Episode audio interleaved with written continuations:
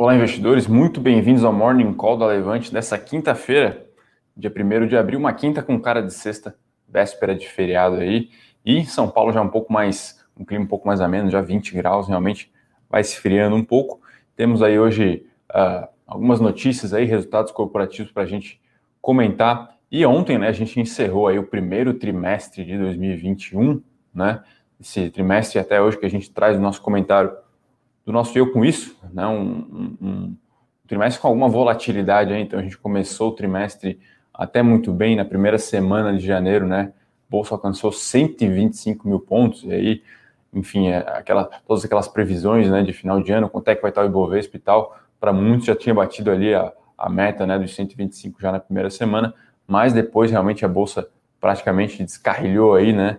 É, com. Uh, questões políticas, né, pandemia, enfim, interferência nas estatais, então muita coisa aconteceu nesse primeiro semestre, nesse primeiro trimestre, mas o balanço até que foi, não foi tão negativo assim, o Bovespa recuou apenas 2%, mas foi bastante descolado, descolado aí, por exemplo, de Wall Street, do S&P 500, que teve um avanço significativo aí, se não me engano, dos 6%, né? Então teve essas duas, essas duas, esses dois momentos, né? Enfim, a partir de se eu não me engano, após metade barra final de fevereiro, realmente a coisa começou a ficar bastante azeda, né? Acabou misturando questão de aumento de casos de pandemia, né? Um, um, uma espécie de colapso do, do, sistema de saúde de alguns estados, é, misturado com, com, componentes políticos, né? Aquela questão da, da, da demissão do presidente da Petrobras, enfim, isso trouxe ali uma maior percepção de risco com o Brasil, né? Enfim, então esse é uma, uma, uma breve história aí desse é, primeiro TRI, né? Enfim, Bovespa em queda de 2%, toda essa questão aí, e agora realmente a gente espera uma melhora desse quadro aí nas próximas semanas, né? Enfim, questão da vacinação acelerando, uh, algum endereçamento das questões é, políticas principais, principalmente, né? Então, já podemos puxar o gancho para o comentário político do Berenguer, é, de hoje, né? Um abraço aí para o analista Felipe Berenguer aqui da Levante, uh, sobre o orçamento, né? Então, lembrando que o Congresso aprovou um orçamento, um orçamento que, enfim, acabou passando algumas coisas em que o Ministério da Economia acha que é perigoso, não, não, não é positivo, então agora estão tentando fazer um reparo, né? Então, ontem uh, até está tá se desenhando aí uma, uma, uma, correção, né, via projeto de, de lei, uh, mas segundo o nosso analista aqui, Felipe Berenguer, ainda não é, ainda não é suficiente, né? Então, realmente, é, é um embate que gera muito, muito desgaste entre as partes, né? Então, enfim, esse projeto de lei agora exige que ele seja vetado pelo presidente para que se façam os reparos. Então, agora é, é, é, momento também de ficar atento a toda essa, todos esses imbróglios aí, né? Como disse o Stuberger, né? Enfim, é, o Brasil parece que quase beira o abismo, mas chega na hora, consegue é, parcialmente resolver ali a questão, mas é sempre ali no, no, no nota 7, né? Enfim. Uh, tivemos aí na noite de ontem, né, dois resultados corporativos. Então a gente já está no final dessa temporada de resultados aí, do final do quarto trimestre de 2020, né? Lembrando que encerrado esse primeiro trimestre aí, daqui a 15, 20 dias já começam a pipocar os resultados lá de fora, né? Então a partir do dia 15 e 20 de abril, a gente já tem resultado corporativo de banco nos Estados Unidos, de Big Techs também. Uh, por aqui a gente está é, encerrando essa temporada do quarto TRI. Agora são empresas realmente um pouco menores, né? Uh, a gente analisou na noite de ontem e manhã de hoje Enalta e M Dias Branco, né? Então, uh, se por um lado Enalta foi um resultado que a gente julgou bom, acima, da, acima do esperado, né? Então veio receita um pouco melhor, EBITDA, né? A margem ali realmente em recuperação, lucro até também um pouco acima do esperado, né? M Branco veio um resultado um pouco mais um pouco mais negativo, né? Então a receita aí da Enalta é, diminuiu 50, quase 54% no ano contra ano, né? Foi de 187 milhões, mas isso foi acima do esperado, né? Então receita claramente impactada por uma menor produção no trimestre, né? Recuou 50% aí quase a produção, então é praticamente equivalente aí à queda na produção, né? Uh, teve um aumento também ali na, na, no custo de extração, mas mesmo assim o EBITDA, uh, excluindo ali algumas, algumas despesas, recuou 47%, foi de 137 milhões. Então a margem apresentou um avanço de 9 pontos percentuais, um avanço muito bom, né? A margem aí de 73% nesse, nesse trimestre, né? Enfim, então foi um resultado aí que a gente julgou levemente positivo. A gente sempre lembra aqui, né, que todos os números com todos os detalhes estão lá na nossa newsletter, no Eu Com Isso, né? E na outra outra ponta, né, a M. Dias Branco apresentou também um resultado na noite de ontem, aí a gente julgou um pouco mais negativo, né? Para quem não conhece, a M. Dias Branco é, fabrica aí massas, né, enfim, macarrão uh, e também biscoitos, né, os, os afarinhados.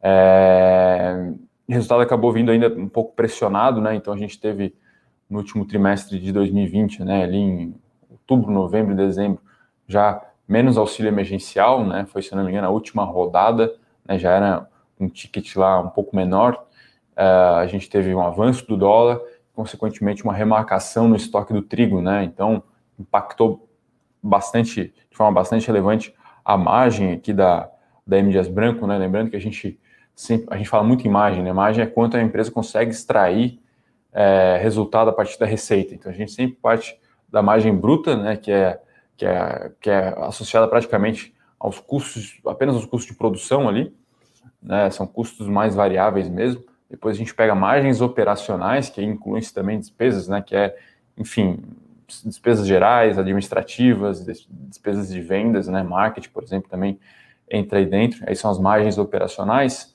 que é a margem EBIT ou margem EBITDA, e por fim você tira impostos, depois você tira o resultado financeiro, né, que são as despesas com juros, aí você tem resultado líquido e a margem líquida, né? Então você vai aí descascando, né? Essa é a tal da, da análise é, horizontal, né?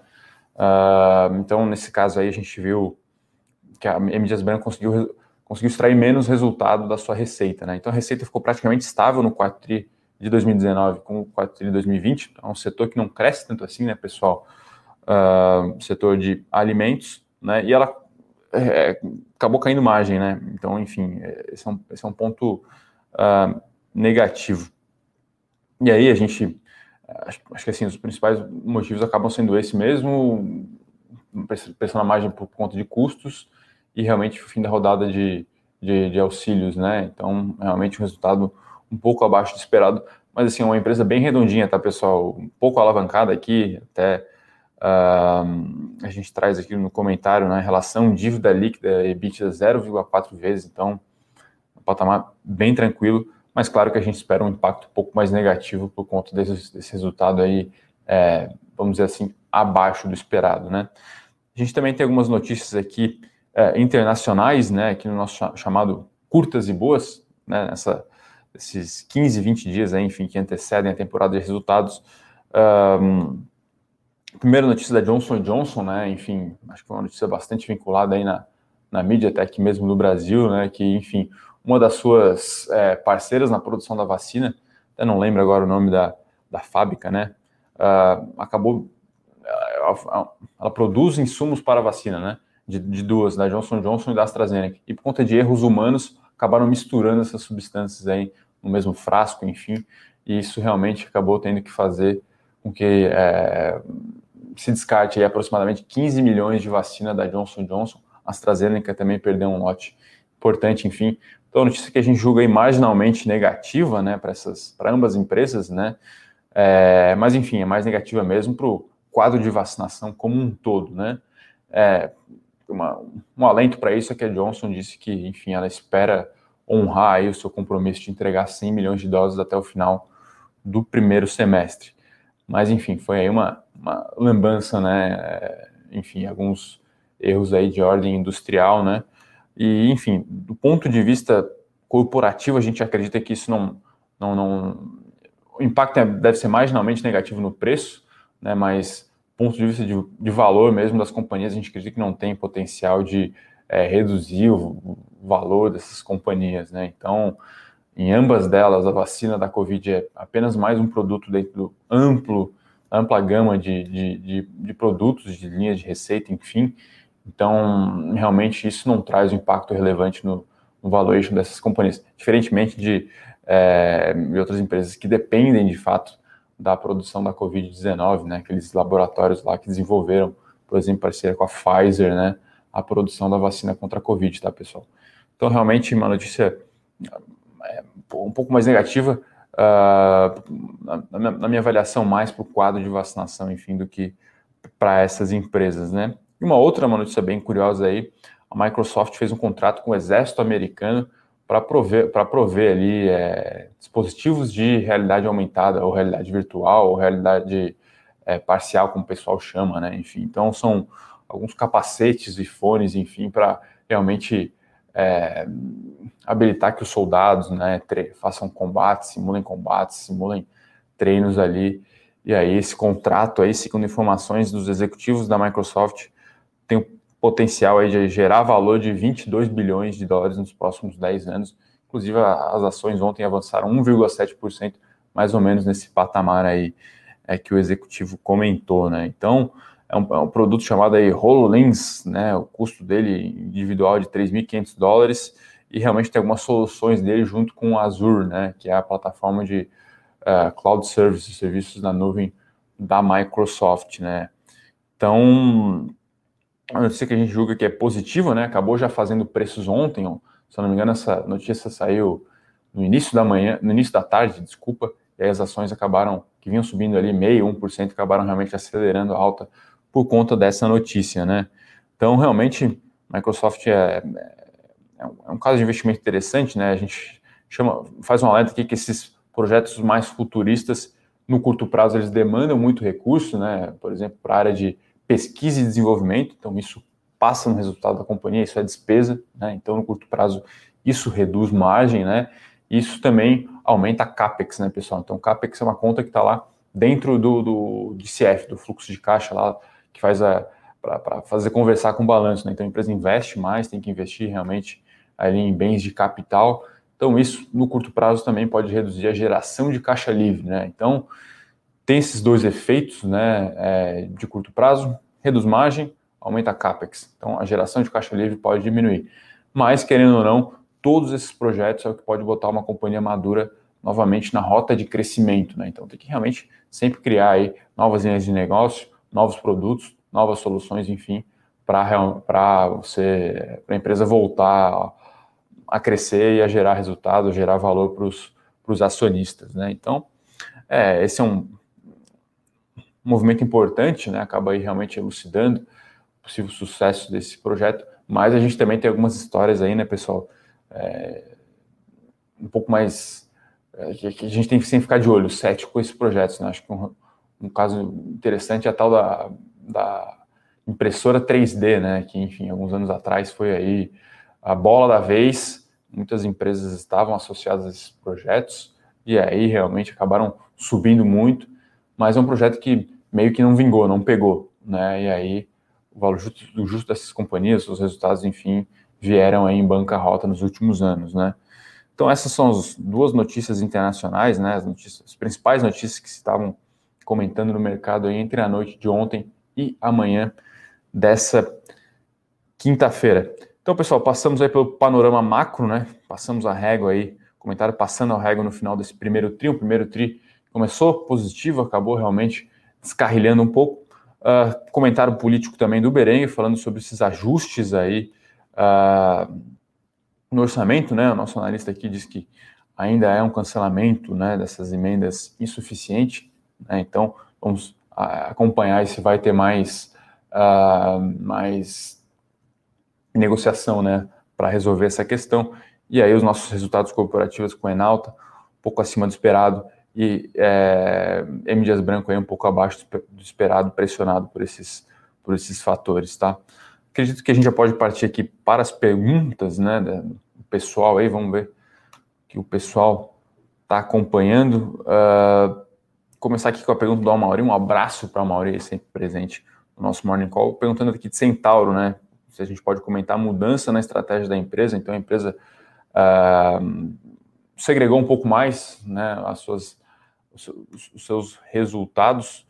Né? Enfim, a gente acredita sim que é positivo essa, essa, essa diferenciação, tá, Mauri? Uma série de questões. Isso realmente ajuda a projetar, enfim, é para a, a melhor precificar a companhia. É claro que no curto prazo principalmente o segmento fixo dela, ainda está bastante pressionado, tá?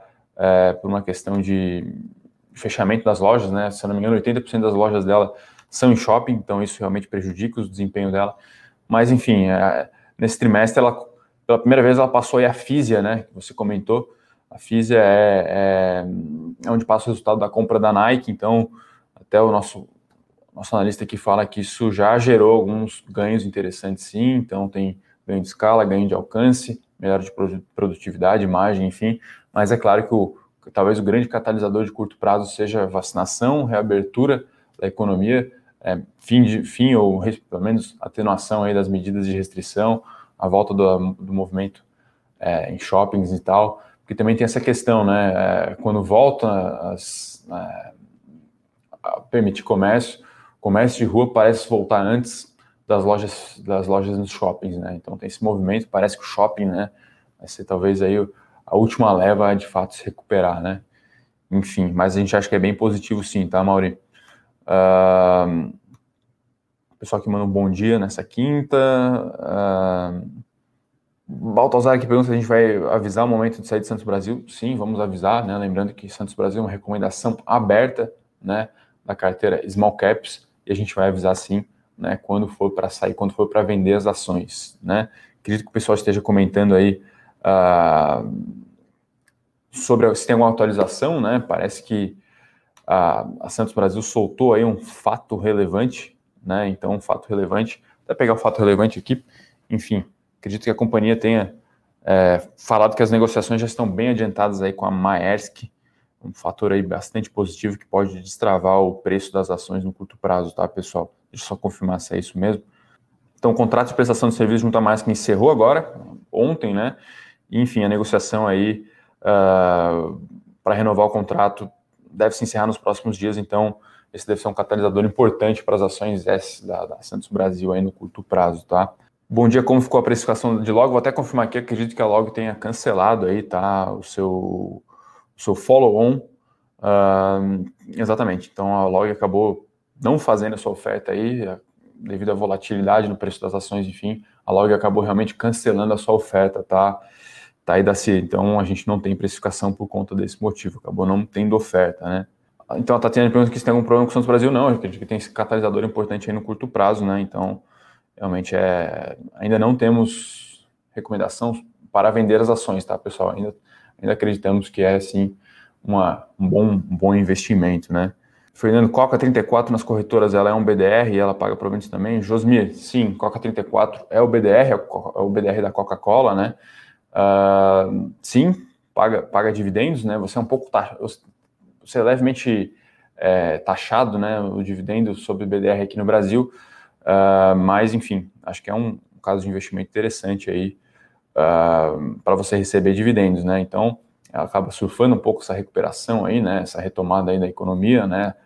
É bom para a indústria de bebidas, né? Já que o consumo dentro de casa ele é um pouco pior para a empresa, né? O consumo fora de casa tem umas margens um pouco melhores, mas uh, realmente essa recuperação aí é, pode ser bom para a Coca-Cola, tá? Então, acho que é um caso de investimento interessante.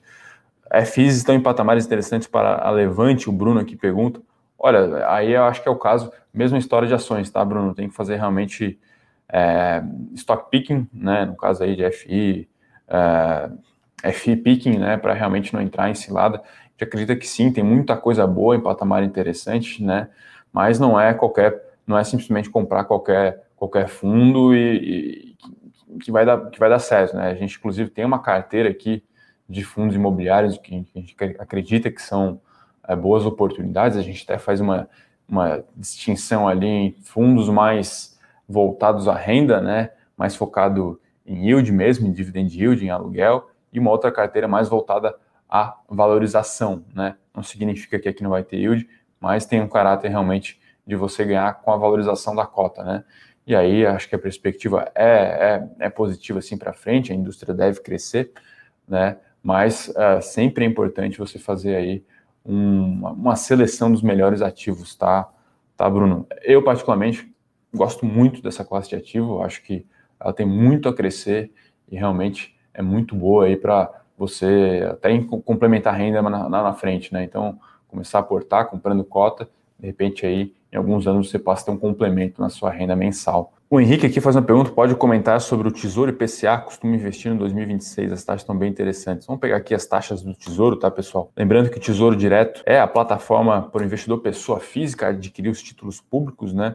E realmente essa taxa oscila aí, é, enfim, devido a uma série de motivos, né? Então, expectativa de inflação, é, taxa de juros americana também influencia uh, nas taxas por aqui, né? Componentes também é, políticos, fiscais, enfim, também influenciam, né? Porque você aumenta ali a questão é, da percepção de risco mesmo, né? Então vamos ver aqui como é que estão, como é que estão as taxas do Tesouro é, nessa quinta-feira. Vamos pegar aqui o Tesouro IPCA, taxa 3,6%, né? Então você ganha ali a, qual, é, qual vai ser a inflação acumulada no período, mais essa taxa é, anual aí, e o pré 2024 já está 8%, né, pessoal? Então realmente está num patamar elevado. Eu, particularmente, acredito que se fosse para comprar um, eu compraria realmente o Tesouro IPCA e assegurar esse ganho real aí acima da inflação, né, independente do que for acontecer com ela. Enfim, existe uma série de outras discussões sobre o IPCA, sobre essa cesta, mas é, você pelo menos tem aí uma proteção contra a inflação oficial brasileira. Né? Então, eu acho que você está num, um caminho, um, caminho interessante aí. Eu, eu, eu, prefiro o IPCA do que o pré também. Tá, tá Henrique? É claro que para você realmente gerar é, alfa na sua carteira, né, para você realmente rentabilizar o seu patrimônio, vai ser importante você mesclar essa, essa, esses títulos públicos com outras estratégias. Né? Então, fundos multimercados são importantes ter na carteira, ações, fundos imobiliários, pouco de renda fixa também, né, pós-fixado, alguns ativos internacionais, enfim. Então, é interessante você ter uma, uma, uma carteira com essas classes de ativos aí para você estar tá bem diversificado para enfrentar possíveis grandes oscilações do mercado, tá? O João aqui pergunta de Magnit, Magnite, não acompanhamos, tá? Não está no nosso radar aqui na Levante. Uh, a Tatiane pergunta aqui por que Suzano está caindo tanto, realmente está caindo bastante, se não me engano, ela teve uns dois, três pregões bem negativos aí nessa semana. Enfim, tem um pouco de dólar, talvez, embora isso seja. Não, é, não é, bem certo atrelar é, pelo menos os resultados da empresa com a queda do dólar, por exemplo, devido a toda a sua política de hedge. Olha, acho que é uma questão realmente mais técnica, tá, Tatiane? A ação realmente anda bem aí. Podemos até pegar o desempenho dela no ano aqui. É uma, enfim, tá tá, tá bem positiva no ano, né? Vou pegar o número exato. Suzano sobe no ano aí, enfim, 16,6%, né? Até hoje aqui abriu caindo 0,3%, enfim, mas realmente no ano aí, nesse primeiro trimestre, a Suzano voou, né? Então é um caso de investimento muito interessante, né? Como é geração de caixa na veia e com todo esse cenário de recuperação do preço da celulose, a Suzano deve apresentar aí realmente resultados muito bons nesse ano, tá? Uh, bom dia, Fernando. Além das empresas brasileiras, você acredita que alguma outra do ramo papel celulose irá se beneficiar, consequentemente da demanda? Olha, as empresas brasileiras são muito diferenciadas nesse segmento, tá, José Luiz? Então, custo caixa extremamente baixo e a gente sempre faz um alerta aqui que acaba tendo algumas diferenciações, né? Por exemplo, se você pegar Clabin, Clabin é um pouco mais, não é tão comoditizada, ela agrega um pouco mais de valor nos seus produtos, então ela tem lá a linha de cartões, enfim, até atrela-se um pouco a esse boom aí de, de varejo, né, varejo digital, ao aumento na, na demanda por caixas e também até o papelote de comida que se pede aí no, no nos deliveries, né, enfim, tudo isso é, é, é bom aí para a Clabin, né, e aí tem a terceira via no Brasil, que é a Irani, que é um pouco menor mesmo, talvez um pouco menos eficiente, é realmente uma small caps lá do sul, né, mas realmente são, são, são, é um setor muito bom aqui no Brasil, né? Essas duas são empresas realmente muito boas, muito diferenciadas, Suzano e Clabin. E a Irani talvez seja mais um call de desconto, né? De, de, de, small cap mesmo e de diminuir o gap de diferença, tá?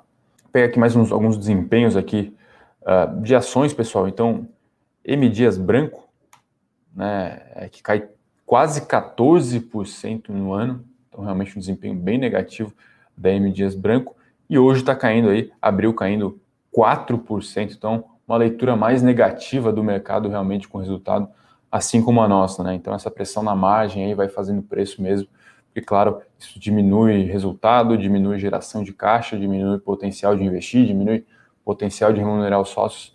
Então o mercado vai refletindo negativamente esse resultado. E vamos ver aqui Enalta. Enalta, curiosamente, também caindo aqui 3%. É, acho que é bacana contextualizar com o desempenho no ano. No, no ano sobe 30% Enalta, então realmente um desempenho mais é, positivo nesse ano, né? E hoje talvez tenha um pouco aqui de realização de lucros também, né? O Ibovespa abriu aqui, por enquanto, em alta de 0,4%, é, mas ainda no ano tem esse desempenho negativo de 1,6%, tá, pessoal? Então, realmente vai, talvez, agora o Bovespa volta aí a negociar acima dos 117 mil pontos, aqui na minha tela, 117 mil e 80 pontos, quase 100 pontos, enfim, uma abertura mais positiva aí para o Ibovespa nessa nessa quinta-feira, nessa quinta com cara de sexta, né? Alguns outros desempenhos aqui no ano, Vale sobe 13%, hoje Vale subindo aqui em linha com o Ibovespa, a Petrobras está né, tá bem negativo ainda no ano, cai aqui uh, ah, 14%, mas hoje está subindo aí 0,6, 0,7, está se recuperando aí né, toda aquela queda né, nos, últimos, nos últimos 40 dias. Mais, alguns, uh, mais algumas ações pesadas aqui no índice, então ontem o setor financeiro acabou caindo, hoje está aqui mais ou menos no 0 a 0, então Itaú cai 11% no ano ainda, Banco do Brasil, né, envolvido em toda essa polêmica aí, uh, com, com política né, de, de, mudança de direção, subindo aqui quase meio por cento, mas cai 21% ainda no ano, né, realmente um desempenho mais negativo do Banco do Brasil. Bradesco aqui é, cai apenas 1,6% no ano, não é? Mas realmente tinha um gap ali entre Itaú e Bradesco é, no final do ano passado. O Sérgio que pergunta, bom dia Fernando, o que você pensa de opção para se proteger de uma queda brusca? É seguro? literalmente é seguro, né? Então, se você ficar comprado, por exemplo, input de índice, né, eu acredito que essa seja a principal estratégia para você de fato se proteger de uma queda geral do mercado. Eu acredito que seja interessante, tem muito fundo que carrega esse tipo de, é, de proteção, tá? Por investidor pessoa física, a gente tem que fazer alguns alertas, existem alguns estudos que mostram que no longo prazo, né, uh, esse custo de você carregar a proteção acaba é, reduzindo a rentabilidade do patrimônio, né? Então você compara ali, ah, se eu investisse aqui meio por cento todo mês em puts de índice, por exemplo, ou se eu não tivesse feito isso. No longo prazo, alguns estudos nos apontam que realmente acaba pesando o custo desse, dessa proteção aí no longo prazo, tá? Tem algumas questões do custo da proteção também, então quando o mercado está muito volátil, essas proteções ficam mais caras, né? As puts e as calls é, têm um prêmio mais elevado, né? Então tem que saber fazer um pouco né? É... Enfim, quando você acerta o timing, isso é muito difícil de fazer no mercado, quando vai vir realmente aquela onda negativa, quando vai vir a crise, é muito difícil de você acertar esse time, aí você realmente é, consegue proteger muito bem, tá? Mas eu reitero, é realmente muito difícil de você fazer esse, esse, esse tipo de acerto, né?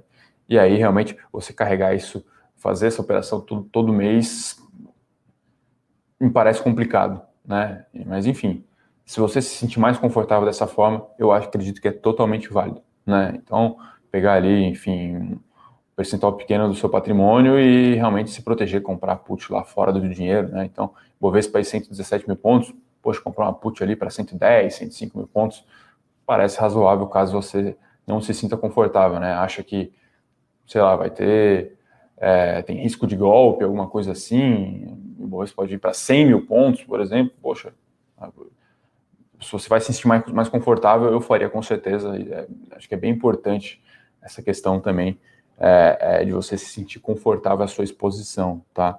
O Rodrigo pergunta por que a Minerva não está acompanhando o desempenho dos seus pares. Vou pegar o desempenho aqui da Minerva. No ano, Minerva apresentou um bom resultado. Minerva aqui uh, de lado no ano, subindo aqui 0,3%. JBS, acredito que é alta aqui de quase 30%. Vamos ver Marfrig aqui.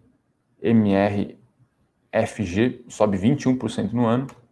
E vamos ver aqui uh, Brasil Foods. Então, BRF sobe 13. Realmente está bem descolado aqui. Minerva, a gente acha o resultado, acho que o resultado foi muito bom.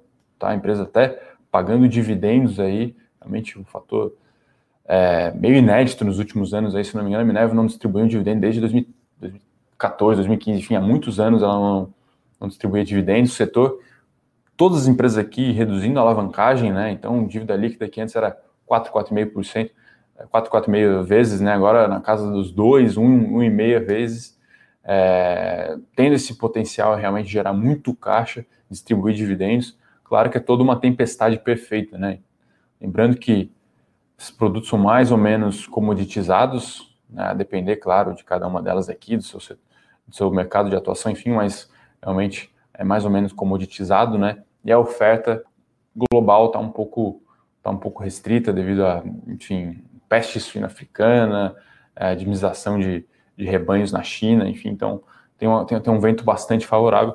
Agora, esse desempenho da Minerva aqui no ano, eu realmente não, não, não sei porquê, até virou para o negativo no ano aqui agora, Hoje Minerva cai 0,4%, tá? Então realmente chama atenção esse, esse desempenho negativo. Do ponto de vista fundamento, a gente não vê nenhum motivo para isso, tá? O Adilson que pergunta alguma explicação para a subida de Leve 3, é, que é a Metal Leve, né, empresa de componentes aí para o setor automotivo, resultado muito bom, tá, Adilson? Então, resultado do primeiro trimestre aí, desculpa, do quarto trimestre de 2020 mostrou uma recuperação, então foi um setor que, poxa, teve a produção muito afetada no primeiro semestre como um todo, no terceiro, no terceiro trimestre ali, né? Depois do primeiro semestre, a gente viu uma recuperação na produção, na venda de veículos, enfim, mas realmente foi um ano muito complicado. Aí no quarto tri teve sim uma recuperação, talvez um gap aí, uma diferença, né? Porque realmente o primeiro semestre foi muito afetado mesmo, as fábricas praticamente todas paradas, produção parou, parou no Brasil, parou na Argentina. Então, é, se eu não me engano, big numbers, né? 50% do resultado ela depende do mercado doméstico. O mercado doméstico é Brasil e Argentina, e realmente com, com as fábricas paradas no primeiro semestre foi bem, foi bem difícil. Aí no 4 tri, terceiro tri começou uma, um alento ali, o 4 tri realmente foi um resultado muito bom, a empresa teve um bom desempenho no top line, na receita, aí com, é uma indústria, né? Então precisa de ganho de escala, né? Precisa de diluir custo fixo, a gente viu isso, uma recuperação na margem e assim como a M Dias Branco, pessoal, é uma empresa bem redondinha, tá? Empresa com alavancagem baixa, né, com geração de caixa, enfim. Então é um caso de investimento de um bem, bem velho investing, assim, então é, é interessante. O momento macro era muito ruim, né? Mas a casa arrumada ela passou bem por essa fase, segurou, segurou o investimento, é, enfim, cortou custo, cortou despesa, e aí talvez até possa mais na frente colher um resultado de ganho de eficiência mais para frente. Mas parece ter muita coisa para andar ainda, né? Então ela está inserida nesse mercado aí complicado, né, que é tanto argentino quanto brasileiro, né, e talvez essa exposição dela é, ao exterior aí possa ajudar ela nos próximos anos, tá? Tem que ficar, ficar bem de olho, né? Uh, aqui o Bruno Benassi, um abraço aí para o Bruno, dando uma força aqui, tem que lembrar que Minerva realmente é, tem exposição só a Latam, né? Então, a, tem as, ela tem as plantas no Brasil, na Argentina, no Uruguai, na Colômbia, ela e a, e a subsidiária, né, a Atena Foods, e enfim, talvez por conta disso, né, o desempenho esteja baixo, mas realmente a gente não vê um motivo forte para uma uma tá subindo 13, outra 30 e ela tá zero, zerada no ano, né? O pessoal que pede para falar de log, vamos ver o desempenho de log aí nos, nos, nas últimas sessões. Log no ano cai 11%, hoje está subindo aqui 6%, né, recuperando aí parte dessas perdas. Vamos pegar aqui um pouco mais dividido aí nos últimos outras janelas aqui, então, é, enfim, na semana aqui vai, vai cair 1,3%, um mês cai 5%, ah, mas enfim, cada setor tem uma forma de precificar é, a empresa, né? Então, commodity você tem, tem alguns drivers, é, varejo tem outros, e no caso de log, Uh, alguns setores específicos, né, acho que a gente pode colocar aqui shopping, por exemplo, é bastante sensível à oscilação na taxa de juros, né? Então, lembrando, pessoal, todo o trabalho de você fazer um valuation numa empresa, você sempre, necessariamente, você sempre vai comparar de alguma forma ou descontar, enfim, ao tal do custo de oportunidade, né? Que é, enfim, são, são as taxas ali é, reais ou não, ou nominais, é, ditas livres de risco.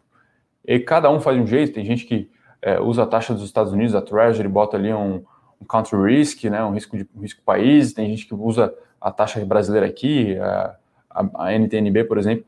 Enfim, a, a, grande verdade é que, independente da métrica, esse custo de oportunidade ficou mais, ficou mais alto, né? E você pegar os fluxos futuros dessas empresas, trazer valor presente, em algumas empresas específicas é mais sensível, é o caso de log, então é, você tem que sempre comparar aí é, a log a questão de como está os juros, né? Então, os juros nesse ano subiu e aí realmente o valor justo da empresa caiu. É sempre essa relação, né? Então, é, o mercado passou a exigir mais retorno dos ativos, isso reduz o preço justo deles e algumas empresas são mais sensíveis a isso. Log é o caso. A minha interpretação para o desempenho no ano dela é esse, né? Enfim, é, é a questão setorial realmente de, de properties, né? Se a gente pegar shopping, por exemplo, é claro, é claro que shopping tem toda a questão operacional de, de, de, de ter um resultado pior, né? Conta de fechamento, enfim. Pegar aqui, por exemplo, Multiplan. Uh, Multiplan acho que é um exemplo ruim, porque curiosamente sobe no ano, estava muito amassado, né? É, mas, enfim, tem essa questão aí. Empresas que a gente chama aqui, aí tem um outro lado, né, que são os bond proxies, aí que tão, são, são mais empresas de utilities, né?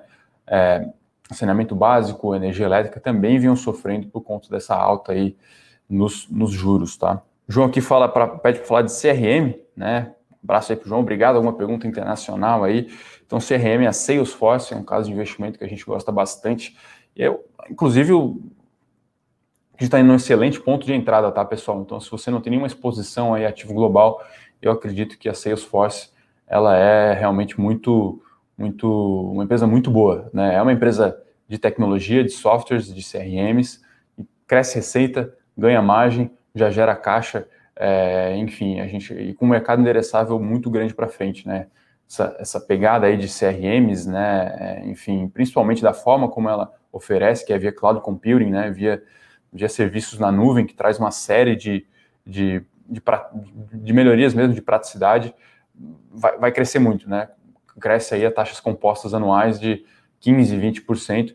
A Salesforce ela é líder de, no, no setor, ela tem 20% de market share, está na frente da Oracle, da Adobe, da Microsoft Azure, da Amazon, enfim, então ela está muito bem posicionada, ela ganha share, cresce receita, ganha margem, faz aquisição. Inclusive, esse foi um fator aí que acabou preponderando no curto prazo. Ela adquiriu a Slack, acredito que muita gente conhece, é uma, uma plataforma de comunicação corporativa né? Isso foi em dezembro do ano passado, a ação caiu, ela divulgou um resultado que o mercado avaliou como positivo, mas o guidance acabou realmente decepcionando um pouco. Tem essa pegada também da subida das treasuries, né? E aí, rotation growth value, a ação acabou realmente desempenhando mal. Eu acredito que é um excelente ponto de entrada. Eu compraria aí CRM, enfim, é uma recomendação aberta aqui da carteira internacional.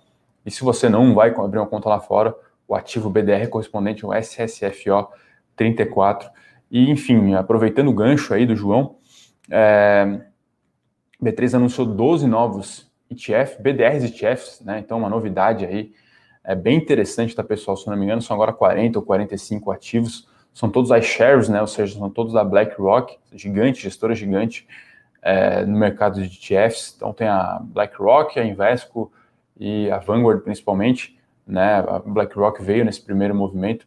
Então, tem alguns ativos bem interessantes, né? Aqui o vou citar alguns, tem um lá de Global Techs, por exemplo. Então, se você tem uma carteira só brasileira, né, é, enfim, acredito que a gente é bem servido aqui de velho, né, empresas de valor, né, mas empresas de crescimento, de tech, de growth, eu acredito que a gente é um pouco limitado. Então, de repente, um ETF desse, ainda mais dolarizado, pode ser bem interessante para compor sua carteira.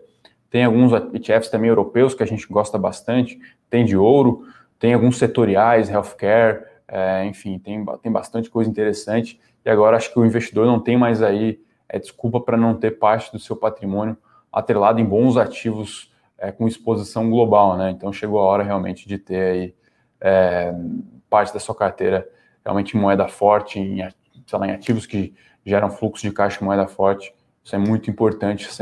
a importância disso está cada vez mais, mais é evidente com, com as nossas idiosincrasias, nossas lambanças por aqui, para não dizer outra palavra, né? Uh, o Adilson pergunta, BDRs ou ETFs? São BDRs de ETFs, tá, Adilson? Então, são recebíveis aqui que compra cotas de ETFs lá fora. Uma novidade aí, enfim, a gente já tinha um ETF mesmo aqui, bem conhecido, que é o IVVB11, né? O Itaú também tem um é, que faz a mesma estratégia do IVVB11, mas agora a gente tem esses BDRs ETFs, são recebíveis é, dessas, dessa, desses, desses ativos, né? Enfim, são ativos originalmente geridos pela BlackRock, e aí é, no Brasil foi criado esse veículo aí para acessar é, a estratégia, né? Por hora, é, praticamente todos eles são para investidores qualificados, né? E critério no Brasil, eu sempre falo, é quantificado, né? Infelizmente, mas alguns deles já foram liberados para investidores em geral. E aí a nossa expectativa é que todos eles fiquem disponíveis para os investidores aqui no Brasil. Enfim, muito, muito interessante para compor estratégia de carteira aí. O Vinícius pergunta aqui se o ideal é dividir a exposição meio a meio, Brasil exterior. Olha, essa é uma questão bem pessoal, né? A gente tem alguns investidores aqui que têm já, sim, 50, 40 ou até 70, 80% do seu ativo, do seu patrimônio, desculpa, em dólar, mas são alguns casos específicos de pessoas que realmente querem, que vão se mudar, vão para, vão morar no exterior, né? A nossa, a gente segue aqui uma regra de bolso que 10% do seu orçamento de risco é você aloca no exterior, tá? Acredito que também não, você não vai alocar ali é, 50% da carteira, porque, enfim, se o dólar, se por algum motivo o dólar for a 3, você realmente vai ter um chacoalhão é, na sua carteira, isso pode, pode te machucar, né? Lembrando que essa, essa questão é, de você fazer timing de moeda também é muito complicada. A ideia aqui, pessoal, é ter patrimônio moeda forte né, e não ficar convertendo ali é, de tempos em tempos. Então você vai levar, você vai dolarizar sua carteira e vai ter esse patrimônio é, é, atrelado à moeda no exterior. Em algum momento, né, eu acredito que você vai ter algum dispêndio na sua vida é, atrelado a, esse, a, a, moeda internacional, e aí você vai poder realmente utilizar esse patrimônio para cobrir esse gasto, né? Então, acho que é uma, uma, talvez seja um pouco demais, assim, tá, Vinícius? A nossa regra de bolsa é, é essa mesmo. O Fernando aqui pergunta para comentar sobre é, o que é mais engraçado aqui, né, da bolsa. É, IOSP, olha, não estou acompanhando tão de perto, tá, Fernando? Não sei. Não sei porque, enfim, porque que a empresa está com um desempenho tão ruim. Eu até vou trazer aqui é, como é que está a IOSP no ano. Né? É, vamos ver aqui caindo bem na semana, caindo 6% hoje, e no ano cai 15%, né? Enfim, e de fato aí nos últimos 12 meses, se a gente pegar aí o, o pós-crise, sobe apenas 4% aqui, na minha tela todos os ativos aqui sobem bem, né? até Marfrig sobe 90%, BRF sobe 60% desde 1 de abril de 2020, né?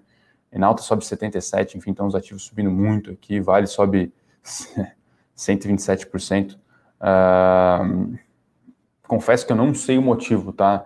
Até posso, vamos verificar aqui se ela soltou algum resultado. Uh, talvez isso tenha, isso tenha, esteja fazendo preço aqui. Que o Bruno lembra que é uma empresa bem endividada, né? Se não me engano, a relação dívida líquida EBITDA era o Bruno me corrija se eu estiver errado, aí acima das cinco vezes, então empresa muito alavancada, né? É um caso de investimento interessante, né? A gente sempre brinca aqui que, enfim, de repente, se, se daqui a cinco anos, né? Claro que isso é completamente hipotético, no Brasil a frota de carro elétrico corresponde a 15%, não interessa, porque o produto que ela vende está, é, em tese, é, coberto disso, né? Vai sempre precisar de roda. Vamos ver se ela soltou o resultado aqui, que possivelmente isso pode estar fazendo preço. Vamos ver aqui a apresentação do resultado, a data, né, que foi divulgado aí, enfim. O resultado saiu no começo do mês aqui, dia 4 de março, então, por algum outro motivo, a ação está caindo, tá caindo forte aqui, mas a gente não está acompanhando muito de perto, eu acho que não, tá, é, tá, Fernando? Bom, acredito que é isso, pessoal, quase 50 minutos aqui. Uh, o Wagner aqui pergunta se Microsoft não chega a ser melhor do que Salesforce. Olha, eu acho que é bem, é um pouco diferente, assim, né, Microsoft um pouco mais diversificada em termos de linhas de negócio, é uma outra vertente tech, né? Mas Microsoft é uma empresa que a gente gosta bastante também, enfim, sobe, ela cresce receita aí nos últimos cinco anos a uma taxa de 14%, Salesforce é realmente bem mais, é, é entre 20% e 25%, isso no composto é, é, é, bem significativo, né? Mas acho que elas estão em fases diferentes do seu ciclo de negócio, então Microsoft já é muito mais madura, né? É, enfim, já tem margens ali é, menos margem para ganhar, menos giro sobre capital investido também para ganhar. É, acredito que talvez elas se complementem mais do que compitam entre si, tá, tá Wagner? Eu, é, eu acredito que Salesforce sejam, tem esse caráter de growth um pouco mais forte. E Microsoft é um velho investing com growth, ela consegue mesclar dois, eu acho que esse é o principal fator aí é interessante no caso de Microsoft, ela já paga dividendos no último, no último ano aí. Foi quase 50 bi de distribuição de proventos entre recompra e dividendos, então acredito que sejam talvez estratégias complementares ter, ter, as ter ambas as empresas, tá? Que o Bruno aqui, obrigado aí pro Bruno, um abraço, seis e meio vezes essa alavancagem dívida líquida e EBITDA, realmente muito alto, né? E aí começa a pesar realmente o resultado financeiro, né? Começa a pesar ali o dispêndio com juros. Então, realmente. E aí o setor realmente está um pouco. Tá, tá, tá, tá, ruim, né? Não recuperou ainda os níveis de produção. E aí o cenário que se trabalha talvez aqui no final de 2021 ou no meio de 2022 vai retomar os patamares de 2019. É, então o quadro, talvez setorial, macro, não é tão interessante, né? E aí talvez a, leve 3 acaba se destacando por ter esse balanço nessa posição de caixa, posição financeira mais confortável, é, e aí acaba se sobressaindo nesses momentos. O Fernando já foi aprovada a prorrogação da entrega do ER, o Bruno aqui lembra que sim, e aí, bom, acho que acredito que seja isso, pessoal, 50 minutos aqui, é um tempo de futebol com, com acréscimo de 5 minutos, deixar um abraço aí para todo mundo, agradecer é, a participação aqui no Morning Call, né, nessa quinta-feira, véspera de feriado, feriado diferente, né? Enfim, esses feriados na pandemia nem tem cara de feriado. E é, deixar um abraço aí, então, pessoal. Continua nos acompanhando aí nos relatórios das nossas séries. Hoje, final de tarde, também tem um morning call com o pessoal aqui, com o time de analistas. Realmente aquele dia que, é, convenhamos, que ninguém queria vir, né? Quinta-feira, véspera de feriado, é 5 da tarde, mas o pessoal vai vir aqui para fazer os comentários é, do que aconteceu de mais importante na Bolsa. A Bolsa aqui que no momento sobe aí, enfim, está praticamente zerada, sobe 0,6%, e as empresas que a gente comentou, de fato, M. Dias Branco aqui acelerando a queda, caindo 6%, e assim como Enalto, que cai 6,5%. Então, ficar de olho aí é, nessas empresas. E a Log com cancelamento da oferta subindo 7%, quase 8%, curiosamente. E as Big Techs aqui, Vale subindo 0,5%, uh, Suzano subindo 0,3%, índice financeiro caindo aqui, e realmente o petróleo, Petrobras aqui subindo 0,2%. Então é isso, pessoal. Deixar um abraço aí. Excelente feriado, excelente final de semana. Na segunda-feira a gente está de volta aqui com o Morning Call. Até mais. Para saber mais sobre a Levante, siga o nosso perfil no Instagram, levante.investimentos. Se inscreva no nosso canal do YouTube, Levante Investimentos. E para acompanhar as notícias do dia a dia e mais sobre a Levante, acesse nosso site levante.com.br.